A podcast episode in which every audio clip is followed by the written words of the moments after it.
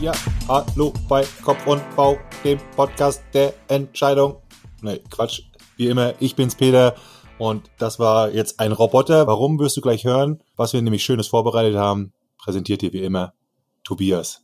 Mensch, und ich habe schon gedacht, mein Kopfhörer ist irgendwie kaputt. Ja, was haben wir heute in der Folge? Es geht um Algorithmen. Wir erklären erstmal, was sind überhaupt Algorithmen? Wir erklären, warum Algorithmen gut Entscheidungen treffen können. Wir erklären aber auch, was Algorithmen nicht so gut können. Anders als in den vorherigen Folgen, wo Ada immer so ein bisschen langes Gesicht am Ende gemacht hat, geht sie heute als klare Gewinnerin aus der Folge. Denn Ada, würde ich heute sagen, Satzspielsieg in der heutigen Folge. Ja, und jetzt kannst du dich entscheiden, bleibst du dran oder hörst du dir was anderes an? Ja, Tobias, hattest du denn eigentlich letzte Woche wieder eine Entscheidungssituation?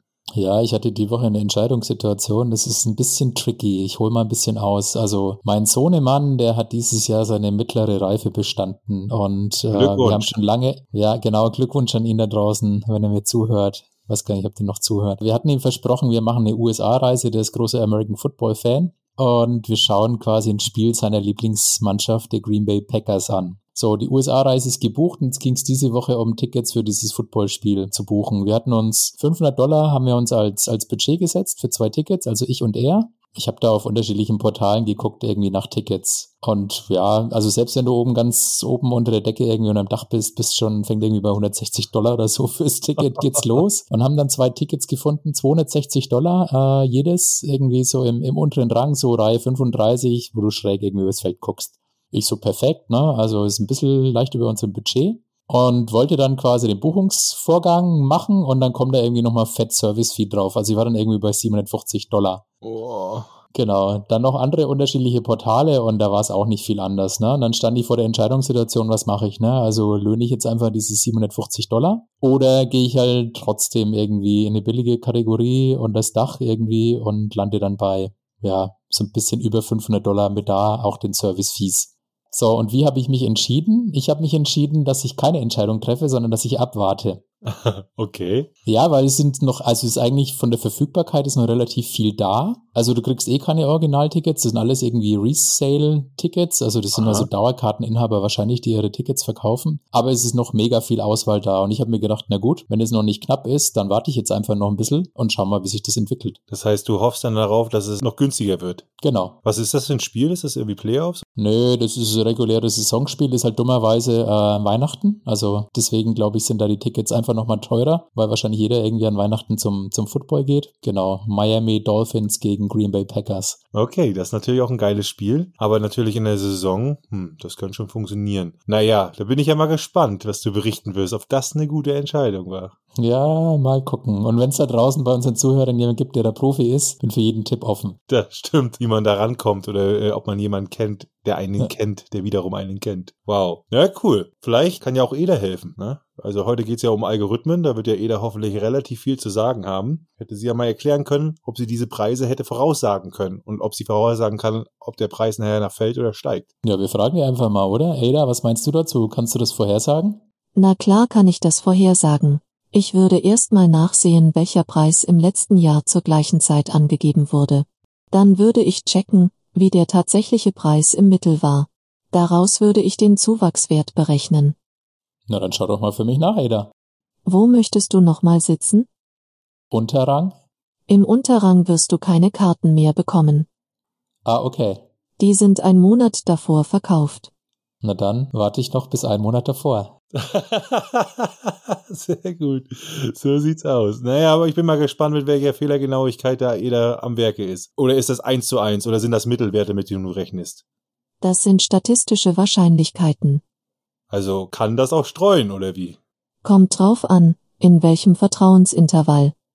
Ja, ich glaube, das hilft mir nicht. Ich warte einfach noch vier Wochen. Okay, aber da sind wir heute schon beim Thema Vertrauen in die Algorithmen. Ja. Eine Folge, die ich mir gewünscht habe. Algorithmen in der Entscheidungsfindung. Ich sehe schon, Peter strahlt äh, sein Thema. Aber bevor wir jetzt einsteigen, wie entscheiden Algorithmen, vielleicht erklären wir einfach mal, was Algorithmen überhaupt sind, oder? Dass wir erstmal so alle unsere Zuhörer ja, das finde ich auch. Ja, grundsätzlich vielleicht Algorithmen, wo treffen wir die eigentlich? Ich habe mal so ein paar vier Beispiele mir mal gedacht, also um mal ein Gefühl zu bringen. Also was wir glaube ich alle kennen, so ein Social Media Algorithmus Ne? Zum Beispiel TikTok, wenn man das kennt, das hat sogar so einen selbstlernenden Algorithmus, der also sehr, sehr schnell nach deinem, ja, ich sag mal, Verhalten, was du dir für Videos anguckst, was du likes und so weiter, wie lange du verweilst, im Endeffekt schaut, welches nächste Video er dir ins Feed spielt. Also so ein selbstlernender Algorithmus.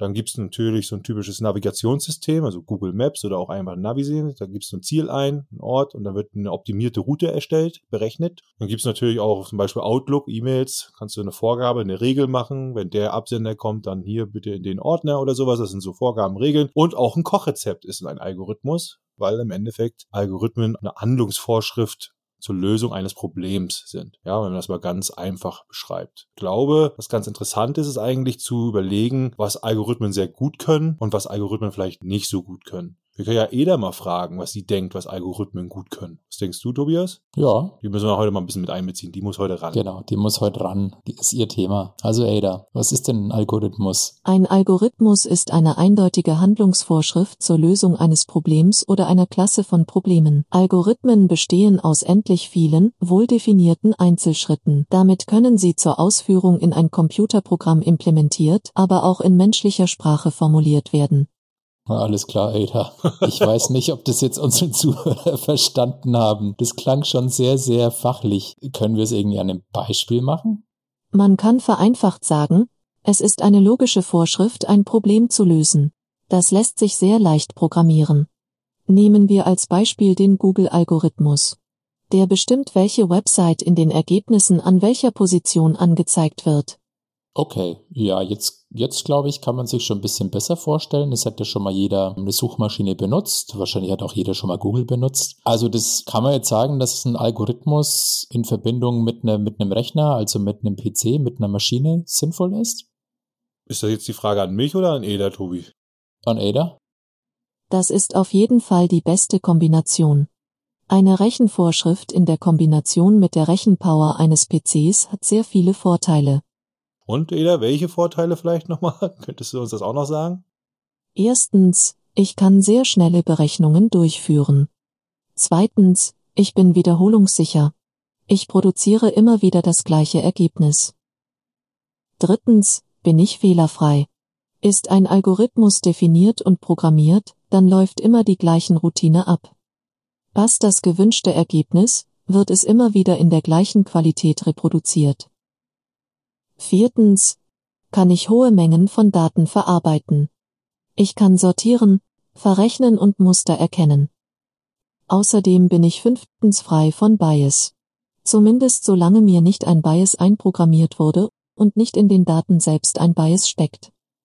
Ah, okay. Also für mich ist es jetzt ein bisschen klarer, wenn ich vielleicht mal zusammenfasse. Also Algorithmen treffen wir eigentlich fast überall im realen Leben an. Algorithmus ist ja eine festgelegte Abfolge oder Handlungsabfolge zur, zur Lösung einer Fragestellung oder eines Problems. Also ich definiere unterschiedliche Einzelschritte. Mhm. Die werden immer gleich quasi in der gleichen Abfolge quasi abgearbeitet und dadurch ist es reproduzierbar, liefert immer das gleiche Ergebnis, fehlerfrei, also da passiert kein menschlicher Fehler, weil es halt von einer Maschine umgesetzt wird. Und weil eine Maschine einfach mehr, also in vielen Fällen mehr Rechenpower hat, kann die das auch schneller durchführen wie jetzt ein Mensch. Richtig, würde ich auch so sagen. Na, die Maschine, Eda, da kannst du ja nochmal was zu sagen, hat ja keinen eigenen Willen. Das heißt, wenn sie eine Vorschrift kriegt, dann muss sie die immer wieder genau so auch abarbeiten, so nenne ich es mal. Ne? Und im Endeffekt ist es ja, jetzt muss man hier nochmal trennen. Du hattest vorhin gesagt, Eda, du hast dann keine Biases, also jedenfalls nicht die, die du aus Daten reproduzieren musst. Also wir trennen mal auch Algorithmen nochmal auf in normale Formeln und Vorschriften und zu KI oder lernenden Algorithmen. Ne? Also künstliche Intelligenz ist ja maschinelles Lernen auch, die im Endeffekt Endeffekt aus Hand von Daten sich schon auch verändert. Also wo der Algorithmus sich auch verändern lernen kann aus den Daten. Das behandeln wir heute nicht. Da machen wir Teil 2 draus, oder Tobias? Würde ich auch sagen. Ich glaube, sonst wird es zu viel für,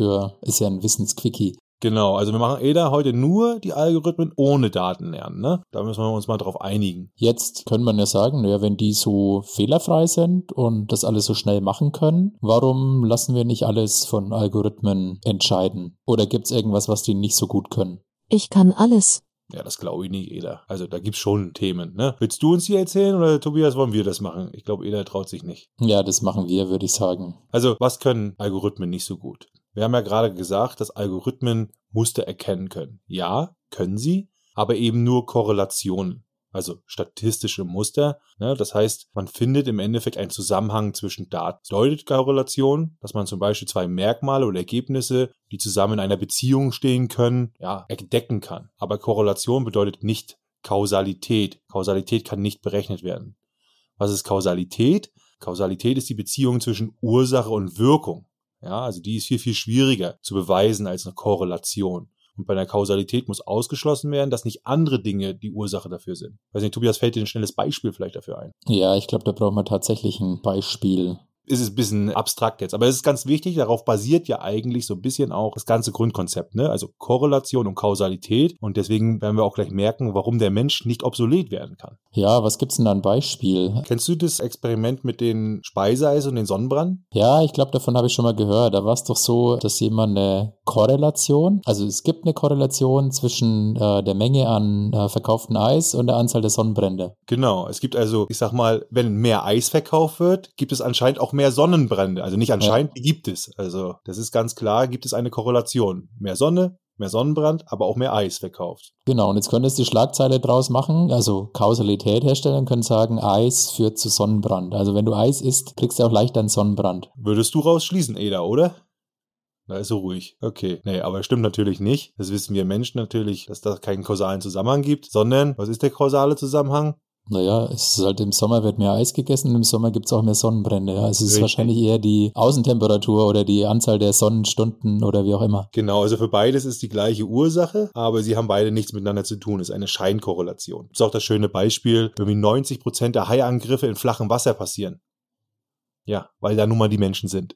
Also das ist ja nun mal so. Also das heißt, auch da äh, gibt es im Endeffekt keine Ursache-Wirkung, dass man sagen kann, weil man dann sagen würde, der Hai greift nur im flachen Wasser an. Nee, da passieren die. Oder im Krankenhaus sind höchstwahrscheinlich kranke Menschen. Ja, da geht man halt hin, wenn man krank ist. Also Ursache-Wirkungsbeziehungen sind ganz, ganz wichtig. Die kausale Hinterfragung, das logische Denken, ja, fällt also Algorithmen schwer, beziehungsweise ist eigentlich in der Form nicht möglich, weil sie ja nun mal maximal Korrelationen oder Vorgaben abarbeiten können. Und was hat das Ganze jetzt mit Entscheidungen zu tun? Naja, das heißt natürlich, bei Entscheidungsproblemen oder wenn ich ein Modell programmieren will, Ne, dann muss ja eigentlich das Entscheidungsproblem so klar umrissen sein, dass ich eigentlich auch weiß, dass das Ergebnis schon bekannt ist. Weil ich muss ja vorher nachvollziehen, ob das Ergebnis richtig ist. Wir haben ja vorher schon gesagt, der Algorithmus muss so programmiert sein, dass er das Ergebnis in der gewünschten Qualität schafft. Der Algorithmus selbst kann ja nicht prüfen, ob es richtig ist, weil er die kausale Beziehung nicht herstellen kann. Das ist entscheidend. Und da ist auch wichtig zu wissen, dass auch die meisten Entscheidungen einzigartig sind. Das heißt, hier fehlt halt einem Algorithmus, selbst wenn er lernend ist, ja, also da kommen wir ja auch nochmal drauf, Wissen bzw. Feedback, ob das Ergebnis passt. Und das schränkt natürlich ganz stark die Anwendung an. Ja, selbst bei Lernen-Algorithmus, immer wieder. Das braucht Zeit und viel Feedback, möglichst kontrolliert, weil du musst dann einschätzen, welches Ergebnis richtig oder gewünscht ist, damit ein Algorithmus erkennt, was richtig ist und was nicht. Und deswegen kann man nicht einfach sagen, dass ein Algorithmus per se die Entscheidungsfindung besser macht. Ja? Aber wenn man davon ausgeht, und heute in dem Thema ein Algorithmus ist eine Formel, eine Abarbeitungsformel, dann kann man sich trotzdem vorstellen, dass es Möglichkeiten gibt, wo die Entscheidung, ich sag mal, besser ist, als wenn es ein Mensch macht. Wir haben vorhin über das Kochrezept gesprochen. Ja, ein Kochrezept sorgt dafür, dass am Ende ein gewünschtes Ergebnis rauskommt. Und zwar so, und das kann sogar ich. Ich als Kochdummi. Schmeckt es dann genauso, wie du das vielleicht machen würdest, als Kochbegeisterter. Ne? Oder als wenn es ein richtiger Koch macht. Der würde nach dem gleichen Rezept das gleiche Ergebnis machen.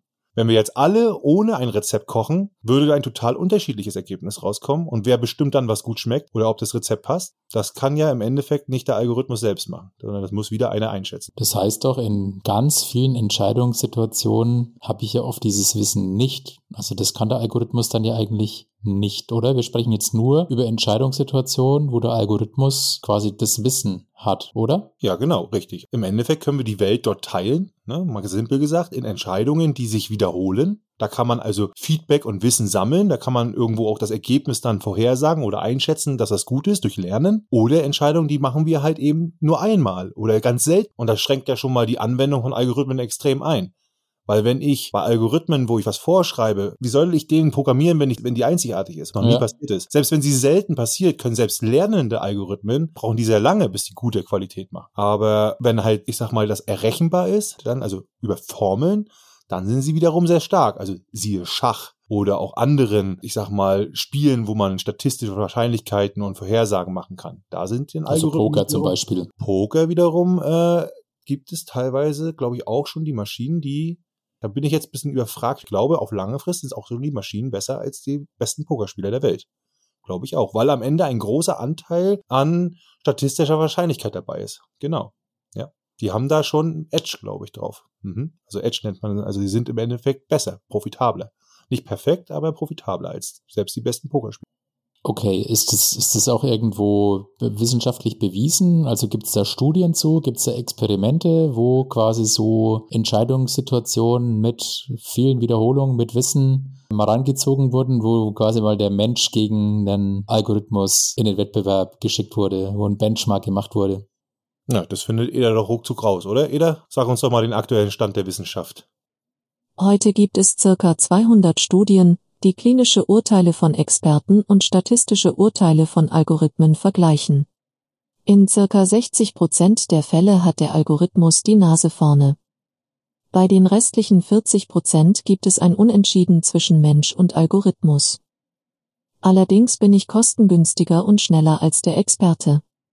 Es gibt keine glaubhafte Ausnahme, die wissenschaftlich dokumentiert ist. Wow, krass. Hätte das ist krass, gedacht. oder? Nee, hätte ja. ich auch nicht gedacht. Und es gibt tatsächlich ganz interessante Beispiele, Tobias. Ja, hast du eins? Also. Naja, es gibt ja immer die Frage, was ist da nun besser? Ne? Intuition, Bauch oder sagen wir mal Algorithmen gegen Kopf und Bauch. Ja, nennen wir es ja. mal. Heute stehen wir ja beide zusammen gegen ADA. Ja, die Intuition gegen das nennen wir es mal logische Denken des Menschen und äh, gegen Algorithmen. So. Ein Beispiel, das erfahrene Studienberater, weil es geht ja immer darum, dass die Experten auch für sich, und das würde ich auch erstmal aus dem Gefühl heraus sagen, dass ich das besser einschätzen kann. Meine Urteilsfindung, wenn ich mich damit auseinandersetze, ist, sollte doch wohl besser sein als einfache Formeln. Ja. ja und äh, weil wir reden hier nicht über selbstlernende Algorithmen, noch lange nicht. Ja. Einfache Formeln. Also ein erfahrener Studienberater oder erfahrene Studienberater, das ist eine Studie, sollten die Schulnoten von Erstsemester am Ende des Studienjahres vorhersagen. Und sie hatten für ihre Urteilsbebindung nicht nur die Erfahrung, die sie haben, ne, über die Jahre, sondern sie hatten für jeden Studenten ein 45-minütiges Interview. Sie hatten mhm. die Highschool-Noten, also das Abschlusszeugnis. Sie hatten die Ergebnisse aus mehreren Eignungstests und eine vierseitige persönliche Stellungnahme von jedem Studenten zur Verfügung. Und der statistische Algorithmus nutzte nur die Highschool-Noten und ein Eignungstest. Also weniger, der hatte weniger Daten zur Verfügung. Deutlich weniger Daten. Und der Algorithmus hat in 11 von 14 Fällen die Berater in der Vorhersage geschlagen. Krass. Ja. Also noch mehr als quasi der Durchschnitt aus diesen noch mehr als der 200 Studien. Ja, genau. Das Interessante an der ganzen Sache ist, dass auch auf zum Beispiel die Verletzung von Bewährungsauflagen passt oder die Rückfälligkeit von Vorhersage für die Rückfälligkeit von Straftätern oder wer zum Beispiel erfolgreich eine Pilotenausbildung abschließt. Diese Themen sind erweiterbar, ja. Das muss man sich mal vorstellen. Das ist, es ist wirklich wissenschaftlich bewiesen. Fast ja unglaublich eigentlich, ne? Ja. Wieso gibt es da noch so viele Experten? Ja, warum gibt es da noch so viele Experten? Das ist eine gute Frage. Also da, das kann ich in der ersten Serie gar nicht so beantworten, aber ich würde mal sagen, ich will mal noch ein, zwei Themengebiete. Dann kommen wir mal darum, warum wir vielleicht Algorithmen nicht trauen. Weil das ist eine berechtigte Frage, Tobias. Warum hören wir nicht mehr auf EDA? EDA, kannst du mir noch mal ein, zwei, drei Beispiele sagen, wo du der Meinung bist oder wo du weißt, dass ein einfacher statistischer Algorithmus besser ist als die Fachexperten in diesem Fach? Heute schaffe ich es, das komplette Spektrum abzudecken. Ich kann die Überlebenszeit von Krebspatienten besser als Ärzte vorhersagen. Ich kann die Länge von Krankenhausaufenthalten sowie die Erfolgsaussichten von Unternehmen prognostizieren. Selbst Kreditausfallraten kann ich besser bestimmen als die besten Experten der Banken. Für euch beide dürfte noch interessant sein, dass meine Prognosen für Sieger von Footballspielen oder die zukünftigen Preise von Spitzenweinen den Expertenvorhersagen überlegen sind. Okay, also das heißt, eigentlich, jetzt mal für meine Entscheidungssituation mit den Tickets, kann Algorithmus, kann das, also wenn er Zugriff auf diese Daten hat, kann er das viel besser vorhersagen, wie wenn ich jetzt einen Experten frage, der, keine Ahnung, seit 20 Jahren den Markt für Football-Tickets verfolgt. Im Mittel ja, würde ich so sagen. Im Mittel Krass. ja. Man muss ja sagen, im Mittel. Es ist ein statistisches Mittel. Das heißt, auf lange Sicht wird er immer vorne sein. Ne? Kann sein, und das ist ja genau das, was man wahrscheinlich dann nicht zulässt, dass du den einen Experten triffst, der jetzt weiß, dass das Spiel der Dolphins gegen Green Bay Packers da gar nicht so beliebt ist und es da oben im Rang dann immer und dass es sonst noch nie so eine Konstellation gab. Aber selbst wenn es eine Wiederholungsrate gibt, das Spiel gab es schon ein paar Mal, dann wird es mit einer hohen Wahrscheinlichkeit vom Algorithmus besser vorhergesagt werden. Okay. Wahnsinn. Also solltest du lieber bis zu November kaufen. Ne? Naja, und das Interessante ist, an dem Beispiel Wein zum Beispiel, ähm, das Beispiel hat der Eder gerade gebracht, das kann ich dir mal sagen. Da wurde anhand von drei Wettervariablen ein Algorithmus programmiert. Drei Wettervariablen. Die Regenmenge in dem Jahr der Ernte, die Durchschnittstemperatur in der Wachstumszeit im Sommer, der Weinreben und die gesamten Niederschlag im Winter davor. Also nichts Großartiges. Wir reden hier nicht von komplizierten, riesenkomplexen ja. Algorithmen. Und der Algorithmus war deutlich genauer bei den Preisvorhersagen von allen Experten. Das müssen wir überlegen. Und Spitzenweine, das ist ja ein Investment, ja. Und all diese Beispiele, die ihr da genannt haben, die haben ja etwas gemeinsam. Die sind total ungewiss und unsicher, weil sie in der Zukunft liegen. Und da gewinnt ein einfacher Algorithmus oder er ist mindestens genauso gut wie die Fachexperten. Das ist doch Wahnsinn, oder? Ja, ich finde also ich bin, ich bin geflasht, äh, tatsächlich.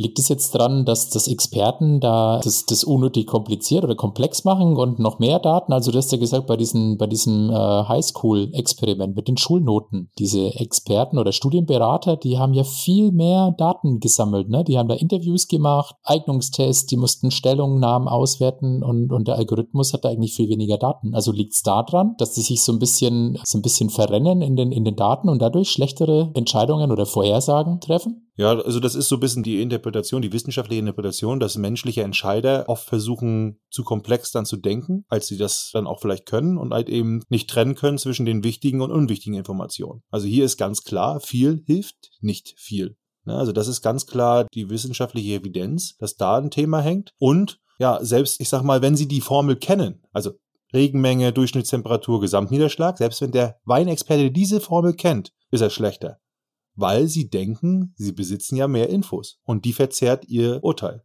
Das ist Wahnsinn, oder? Ja, und das Interessante ist, es gibt eigentlich ganz, ganz selten nur einen Fall, an dem man nicht auf eine einfache Formel hören sollte. Was äh, sich total, also das, da, da ist sogar mein Bauch, ja, sträubt sich dagegen. Und das nennt man übrigens die Beinbruchregel. Okay, krass, erzähl mal, habe ich noch nie gehört. Die Beinbruchregel ist, das ist ein Gedankenexperiment, ähm, dass du sagst, okay, bei einer Vorhersage, ob eine bestimmte Person heute abends ins, ins Kino geht, ja, also wann würdest du nicht auf dem Algorithmus vertrauen, der dir das vorhersagen kann? Und zwar in dem Moment kannst du den Algorithmus oder die Formel ignorieren, wenn du weißt, dass die Person einen überraschenden, naja, wird ja wohl kaum geplante, äh, Beinbrüche gibt. ja? Also wenn die, wenn du das weißt, wenn du eine Information hast, ja, das ist der springende Punkt, die selten, aber sehr entscheidend ist, das kann natürlich der Algorithmus, und das haben wir ja vorhin schon gesagt, nicht wissen. Das heißt, Reinbruchregel ist, seltene, aber sehr entscheidende Informationen sind ein klarer Grund dafür, zum Beispiel dem Algorithmus nicht zu folgen. Ansonsten nicht. Die Gründe dafür sind, dass das menschliche Gehirn ja in der Addition der allen Informationen, die es hat, extrem inkonsistent ist. Also es gibt ständig unterschiedliche Antworten. Und das macht mich natürlich besorgt. Also, ne, also das kann Launen sein, Emotionen sein, Bias sein, das kann einfach auch eine kognitive Überlastung sein. Wir wissen ja, dass auch wir tagesformabhängig sind und unser Gehirn braucht Energie und ist schnell erschöpft. Ne? Ja, naja, da erinnere ich mich an die Folge mit Caro Mehner zurück. Uh, if ja. you have a brain, you have bias. Der Prozessor ist halt relativ schnell irgendwie in der Überlast, ne? Und dann vertraut er halt auf irgendwelche abgespeicherten Muster. Also das ist ja das Thema Bias und ja. dadurch werden halt dann die Entscheidungen verfälscht. Genau, diese Muster sind ja auch in vielen Situationen extrem gut, weil sie energieeffizient sind und schnell sind, aber eben kaum kontrollierbar. Und dann, ja, entdeckst du halt in bestimmten Fällen, wo es eben nicht passt, eben das nicht. Und dann ist es halt eben keine gute Entscheidung.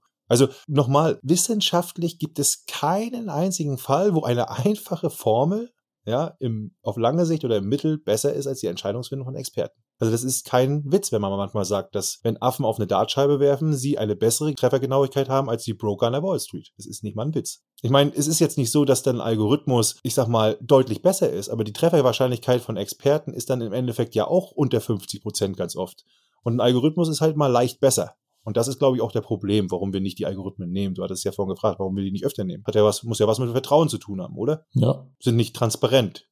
Nicht nachvollziehbar vielleicht für die meisten, nicht verständnisvoll. Also das Verständnis ist nicht da, da akzeptiere ich das nicht zum Beispiel, möchte es nicht akzeptieren. Und ich glaube, dass auch ein Riesenanspruch ist. Also ich glaube, dass der Anspruch ist, es muss perfekt sein. Es reicht nicht nur leicht besser zu sein. Ne? Also ich vertraue ja meinem Urteil, meinem Bauchgefühl mehr. Und ich weiß nicht, in Unternehmen, Tobias, was, überleg mal, was könnte da das Problem sein? Naja, ich, ich gebe halt wieder die Macht ab, ne? Ja, genau. Am Ende ist es ja irgendwie gefühlt eine Abgabe der Macht, wenn ich jetzt nur noch stumpf einem Algorithmus irgendwie vertraue, oder? Ja, das würde auch keiner zugeben. Ne? Also ich stell, also stell dir mal den, den Entscheider vor, der sagt, okay, ich muss jetzt irgendwie Standort schließen und warum habe ich das getan? Ne? Es hat mir ein Algorithmus empfohlen. Dem wird doch jeder den Vogel zeigen. Obwohl es vielleicht richtig wäre, weil der hat die Daten und der ist halt unbiased. Ja, ja. Und der Entscheider ist halt biased, weil der sagt, oh, ich habe da, ne, also Emotion, ich habe da, ich verbinde da gute Erinnerungen damit, keine Ahnung, meine Karriere hat an Standort ABC angefangen und deswegen schließe ich halt den anderen Standort, ja, aber die Daten sagen vielleicht was ganz anderes. Absolut. So sieht's aus. Ja, nicht nur die Daten, sondern auch die Rechenregeln, ne? Also die, die, die, die Vorschreibung oder das Auswerten. Und du sagst vielleicht, das ist ja das Witzige. Nee, solange du dir kein Bein gebrochen hast, definitiv.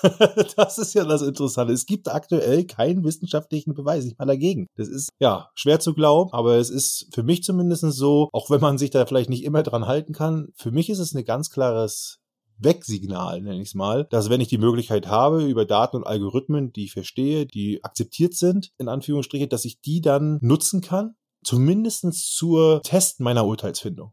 Und dass ich, wenn ich dann zu einem anderen Ergebnis komme, eigentlich zum anderen Urteil, als was der Algorithmus mir zeigt, dass ich dann nach dem gebrochenen Bein suche. Ansonsten wäre ich ganz doll vorsichtig. Ja, und ich glaube, das machen tatsächlich die wenigsten. Ne? Also ich meine, ich muss es ja noch nicht mal weggeben, meine Entscheidung. Ja, das ist so ein, ne, wie soll ich sagen, ein, ein Sparringspartner ist der Algorithmus für mich. Und wenn jetzt zu einem anderen Ergebnis kommt, dann muss ich mich wirklich fragen, wie du sagst, gibt es irgendwo ein gebrochenes Bein? Also habe ich diese Information. Und wenn ich die aber nicht habe, dann muss ich mich dann schon stark hinterfragen. Okay, komme ich zu einem anderen Urteil, zu einer anderen Entscheidung? Welche Laune, welche Emotionen, welcher Bias sorgt jetzt gerade dafür? dafür, dass ich anders entscheiden würde wie dieser Algorithmus. Würde ich sagen. Ja, auf jeden Fall. Also da müsste man sich reflektieren. Also ich würde sagen, wir fassen mal zusammen. Ich glaube, das, so lassen wir unsere Zuhörer auch mal verdutzt zurück, weil das ist tatsächlich ein Brett, oder? Es ist ein Brett. Ja, das ist echt ein Brett. Also ich, da muss ich auch noch, das muss noch so ein bisschen wirken. Aber ich habe noch eine Frage. Ja. Bevor wir vielleicht so ein bisschen in den Transfer reingehen. Gerne. Eigentlich habe ich sogar zwei Fragen. Wir hatten ja das Thema mit Korrelation und Kausalität. Ja. Wie stelle ich jetzt sicher, dass der Algorithmus mir nicht irgendwie eine falsche Kausalität vorgaukelt oder dass der nicht einer falschen Kausalität auf den Leim geht? Ja, das ist ja eine ganz spannende Frage. Deswegen ist es schon auch berechtigt, den Algorithmus zu hinterfragen, wenn ich ihn nicht verstehe. Ne? Und das ist ja ein ganz großes Thema, da kommen wir dann im zweiten Teil dazu, was bei der KI ja so ein bisschen ein Problem ist, wenn man nicht mehr versteht, was eigentlich sehr tiefe, mehrschichtige maschinelle Netze dort eigentlich an, ja, ich sag mal, Informationsverarbeitung und Urteilsfindung dann anstellen. Mhm. Wenn der Mensch das nicht mehr ähm, nachvollziehen kann. Also der, die Maschine weiß mehr als der Mensch, kann es ihm aber nicht mehr erklären. Und der Mensch wiederum kann nicht verstehen, wo das Problem liegt, weil er nicht schnell genug hinterherkommt. Das ist und das sind wir über dem Thema Vertrauen. Richtig. Und das ist ein Paradoxon. Also wenn ich dann Anspruch habe, sagen wir mal, autonomes Fahren. Also autonomes Fahren wäre jetzt schon deutlich besser als menschliches Fahren, wenn man mal rein die Unfallrate sieht. Aber wir haben halt das Problem, dass wir diese Verantwortung auch haben und diese nicht abgeben wollen und nicht verstehen, wie wir bestimmte Probleme lösen, ja, moralische ja. Probleme. Also müssen wir diese Algorithmen so lange trimmen, bis wir eigentlich fast nahe Perfektion sind. Und das könnte uns auch ein bisschen ja, Richtung Scheitern eigentlich bringen, weil vielleicht ist es nie möglich, dass es perfekt wird. Ja, äh, extrem spannend. Also ich ja. stelle mir gerade, keine Ahnung, fünf weitere Wissensquickies vor zu unterschiedlichen Facetten. Ja, das können wir machen, aber stell dir mal einen Richter vor, stell dir mal einen Arzt vor, wo man heute schon wissenschaftlich eigentlich weiß, oder stell dir den Patienten dazu vor oder den, den, den, den Straftäter, ob der das überhaupt will, dass ein Algorithmus einfach statistisch entscheidet. Oder das sind über deine Bewährungsauflagen, über deine Kaution, über deine Behandlungsmethode, ja. Obwohl das am Ende fürs Gesundheitssystem, weiß ich was, bewiesenermaßen, und da gibt es ja Millionen Daten heutzutage, die ausgewollt sind, besser ist. Ja. Unglaublich, oder? Ja. So, und zweite Frage, die ich noch habe, ja. Äh, die geht so ein bisschen Richtung Datenqualität. Also vielleicht nehmen wir nochmal das Beispiel mit diesen Preisen der Weinflaschen. Ja. Ja, da hatte der Algorithmus quasi Wettervariablen, hatte der ja. Also wie gut muss die Datenqualität sein oder wie kann ich die Datenqualität irgendwie sicherstellen? Weil wenn die Datenqualität nicht gut ist, wird ja der Algorithmus, auch wenn er quasi fehlerfrei, wiederholbar ist, trotzdem irgendwie schlechte Ergebnisse liefern, oder? Ja, klar. Also Shit in, Shit out, ne? Das ist so. Das bleibt so. Also wenn du da Mist reingibst, kann da auch kein nichts Gutes rauskommen. Oder weiß ich nicht. Du machst auf einem guten Grill ein schlechtes Steak nicht zu einem Gourmet-Steak oder was auch immer. Da kann man zig äh, Analogien nehmen. Das ist ganz klar. Aber hier ist es ja so, das habe ich ja vorhin auch gesagt, dass selbst wenn der Experte, der erfahrene Experte, das Wissen und die gleichen Daten zur Verfügung hat, wird er schlechtere Entscheidungen treffen, schlechte Vorhersagen treffen. Als die Maschine, weil sie wiederum dann weniger fehleranfällig ist, reproduzierbar, die Rechenfähigkeit ist höher, auch nur das berechnet, was die Daten dargeben und nicht irgendwelche anderen Informationen, die der Experte vielleicht noch hat und so weiter. Also selbst bei gleichem Datenset Ne? Aber du hast schon richtig gesagt, wenn ich schlechte Daten habe, dann hilft auch der beste Algorithmus nicht. Gut, aber die hätte ja auch der Experte, die schlechten Daten. Genau. Außer er, er kann schlechte Daten besser verarbeiten, kann man das so sagen? Also kann ein Experte jetzt, also der weiß, die Daten sind schlechter, der kann aber damit vielleicht mit schlechteren Daten besser umgehen, kann man das sagen? Also das weiß ich nicht, ja, tatsächlich. Das wäre dann vielleicht dieser Kompromissvorschlag, den ich äh, jetzt mal im Kampf zwischen Algorithmen und Experten annehmen würde, dass der Algorithmus kann mit schlechten Daten nichts machen und wird definitiv eine schlechte Entscheidung treffen. Und der Experte kann vielleicht erkennen, dass das schlechte Daten sind und die Kausalität vielleicht zurechtrücken und kann vielleicht auch mit anderen Informationen, die er zusätzlich noch irgendwo hernimmt, dann wiederum ein besseres, intuitives Urteil führen. Vor allen Dingen kann der Mensch ja wiederum erkennen, dass das Ergebnis schlecht ist. Das könnte ein Algorithmus nicht. Der würde stumpf immer wieder ein schlechtes Ergebnis produzieren. Mhm. Na, also wenn, man, wenn du jetzt hier einen Algorithmus hast, der irgendwie sagt hier als Broker, ähm, dann drin steht, dass er da immer kaufen, verkaufen, kaufen, verkaufen und dann passiert jetzt, sag ich mal, hier so ein Black Swan, irgendwas, was noch nie passiert ist, das würde der Mensch erkennen und kann sagen, stopp,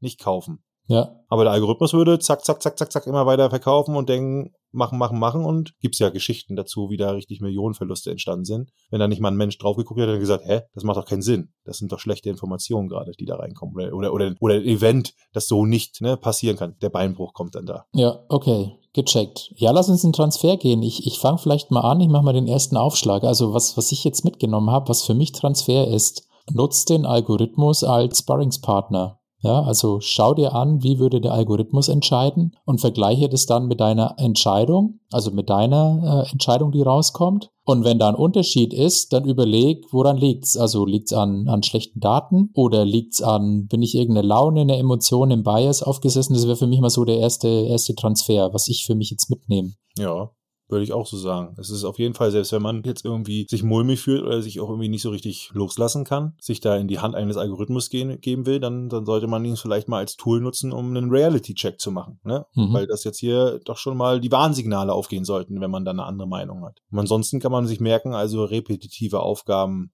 ja, wo das Ergebnis klar ist und wo das Feedback schnell und, und eindeutig ist und so, das, das macht einen Algorithmus einfach deutlich besser. Und auch gerade wenn Konsistenz gebraucht ist, also reproduzierbares Ergebnis, auch das macht einen Algorithmus besser. Oder auch komplizierte Aufgaben, also denk mal rein an mathematische Formeln, wie anstrengend das früher war, wenn du da sitzt und das alles per Fuß rechnest und heutzutage, das gibst du ein, das ist eine Sekundenschnelle, ne? Die kognitive Kapazität kombiniert halt eben Algorithmus Rechenleistung ist ja quasi unendlich groß. Ja, aber auch das muss man am Ende jetzt unterm Strich sagen und ich will es auch nochmal deutlich sagen, die Vorhersagegenauigkeit kann einfach durch Formeln am Ende den Entscheidungsvollpress deutlich verbessern. Ja? Aber interessanterweise handeln wir genau andersrum. Das würde ich auch nochmal sagen. In der Regel an alle HRs, an alle Abteilungen da draußen, die erst Scores und Bewertungen machen und am Ende sagen, aber das persönliche Interview will, entscheidet. Ja? Eigentlich ist es eher andersrum. Also da nochmal aus meiner Sicht überlegen, ob man da nicht einen ja, sich ein Bärendienst erweist. Wollen wir Eda nochmal fragen, was ihre letzte, ja, letzte Aussage dazu ist, was ihre Zusammenfassung ist? In einem ja. Satz? Eda, fass mal zusammen, dein Transfer. Algorithmus schlägt Kopf und Bauch. Wissenschaftlich bewiesen. Punkt. Das war deutlich, würde ich sagen. Das war deutlich. Na gut, Tja, der Punkt geht an dich. Können wir Ada jetzt den Podcast weitermachen lassen, oder? Nee, nee, Braucht's nee, uns dann noch? Nee, nee, nee, nee. Der Punkt geht an dich. Aber wir haben, wenn man die anderen Folgen gehört hat, schon auch viele, viele, viele, viele Situationen gehabt, wo jeder nicht so aussagefähig war. Und ich erinnere nur daran, das haben wir auch gesagt, nur bei den Entscheidungen, wo eben klar ist, was rauskommt und wo es auch viel Feedback gibt. Und das gibt auch sehr, sehr viele Entscheidungen, das sind die meisten, die eben nur sehr, sehr selten oder einmalig passieren. Und das hatten wir auch in der Folge mit dem Entscheidungsdomian, wo emotionale Kriterien eine Rolle spielt, weil die teilweise nicht in Daten abgebildet werden können oder ja. in irgendwelchen quantifizierbaren... Genau, die Büroverteilungssituation von Marco. Genau. Also Eda, genieß das, der Satz geht an dich, aber du kannst dich schon auf Teil 2 freuen, weil wenn wir uns dann mit der KI beschäftigen, da wird es nämlich auch interessant. Gut. Wollen wir noch sagen, what's next? Ja. Ich muss erst mal, ich muss erst mal verdauen. so, puh. Es war für mich auch nochmal krass. Also ich wusste ungefähr, aber als ich das jetzt nochmal zusammengepackt habe, das war echt nochmal krass, ja. Ja, Tobias, dann bleibt mir nur noch zu fragen, What's next? Ja, die nächste Folge, das wird ein Leckerbissen für uns beide, für Peter und für mich als Basketballfans, denn wir haben zu Gast Deutschlands und auch Europas beste Schiedsrichterin. Und wenn ihr denkt, ihr könnt schnell entscheiden, dann glaube ich, habt ihr euch massiv getäuscht. Denn Anne Pande, die wir zu Gast haben, die wird euch mal sagen, was wirklich schnell entscheiden in Stresssituationen wirklich heißt. Also seid gespannt darauf. Genau. Und wenn ihr die Folge nicht verpassen wollt, und die solltet ihr definitiv nicht verpassen, dann folgt unserem Podcast auf allen Plattformen, folgt uns auch bei Social Media, bei LinkedIn, bei Instagram. Den Podcast gibt's wie immer überall bei Spotify, Apple, Google, Amazon, Deezer. Abonniert uns da bitte, drückt die Glocke. Peter und Tobias einfach anschreiben auf LinkedIn, wenn ihr irgendwas gerne wissen möchtet, wenn ihr Ideen habt, Feedback, Anregungen, die Profile findet wie immer in den Show Notes. Freuen uns über jedes Feedback, auch über jede Bewertung, auch wenn es euch nicht so gefallen hat, aber am liebsten natürlich über fünf Sterne und eine coole Rezension. Und ja, ansonsten wie immer, habt ihr ein Entscheidungsthema, irgendeine Situation, braucht ihr Unterstützung, Hilfe, zwei Typen, die ihr Senf dazugeben, dann schreibt uns gerne. Auch unsere E-Mail ist in den Shownotes zum Thema Entscheidungsdomian. Das war Kopf und Bauch, der Podcast der Entscheidung. Und zum Ende One More Thing. Und da, Eda, da darfst du heute ran. Ich möchte dir als One More Thing eine Namensvetterin von mir vorstellen. Und zwar geht es um die Gesundheits-App Ada die ist in der Lage, in vielen Fällen bessere Diagnosen als Ärzte zu stellen. Passt doch irgendwie zur Sendung von heute, oder? Viel Spaß damit!